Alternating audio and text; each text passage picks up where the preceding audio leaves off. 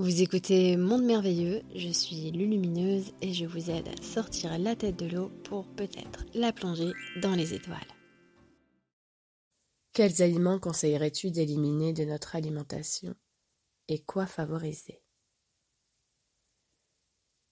Comme beaucoup de choses encore sur Terre, on a tendance à vouloir bien faire avec la tête et pas avec le cœur. Pourtant, l'alimentation est et deviendra une question vibratoire et non pas une to-do list mentale de ce qu'il faut manger ou non.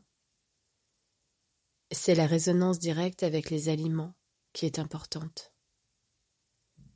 Vous pouvez avoir une, une profonde envie de manger des patates, des carottes, parce que vous avez besoin de manger des racines. La nature est ainsi faite que la forme d'un légume, d'un fruit, qui ressemble à un organe de votre corps, va lui venir en aide. Parce que c'est l'énergie qui compose la forme et non l'inverse. Alors quelque part, la forme nous indique que l'énergie est similaire. Des choses qui ont une même forme sont composées d'énergies similaires. Le plus important n'est pas d'éliminer quelque chose, mais de rentrer en vibration avec ce que nous dit la nature.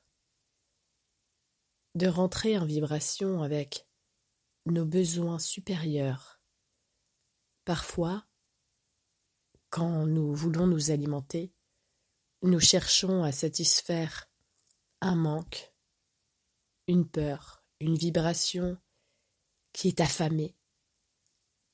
Et cette vibration affamée n'est pas affamée par des bonnes choses, des choses qui vont nous élever.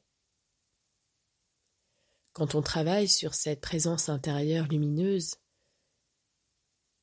sur cet amour qu'on façonne en soi, pour le faire croître. Alors de plus en plus, on est attiré vers une nourriture vibratoirement plus intense, plus élevée, plus légère aussi, et nous mangeons moins. Notre nourriture ne dépend pas d'une manifestation mentale du bien ou du mal mais de la vibration dont nous émanons. Et c'est à nous de rentrer en corrélation avec la nourriture, de comprendre, de nous comprendre, et d'être en harmonie avec elle pour nous nourrir et nous élever par la nourriture.